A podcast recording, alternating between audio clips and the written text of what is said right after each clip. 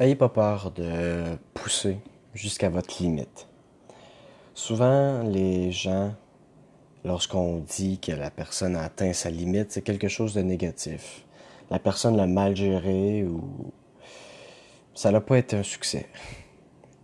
Qu'en fait, lorsqu'on accepte de foncer jusqu'à sa limite et qu'on prend le choix consciemment, qu'on va chercher à atteindre notre limite et à la dépasser, quitte à vivre les effets secondaires négatifs d'atteindre notre limite,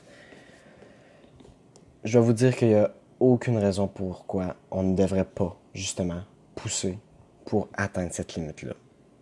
C'est pas quelque chose de négatif. Sur le coup, oui, on ne sent pas nécessairement bien.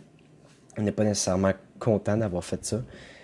Mais c'est parce qu'à chaque fois qu'on va faire ça, à chaque fois qu'on va avoir eu la discipline de recommencer une autre fois, et de recommencer encore, et de recommencer encore, on se rapproche tranquillement du fait d'augmenter son potentiel. Et on peut jamais arrêter ce voyage-là. On peut tout simplement jamais arrêter. Donc le meilleur moment pour commencer à briser ses limites, à prendre le choix conscient de faire ça, c'est maintenant.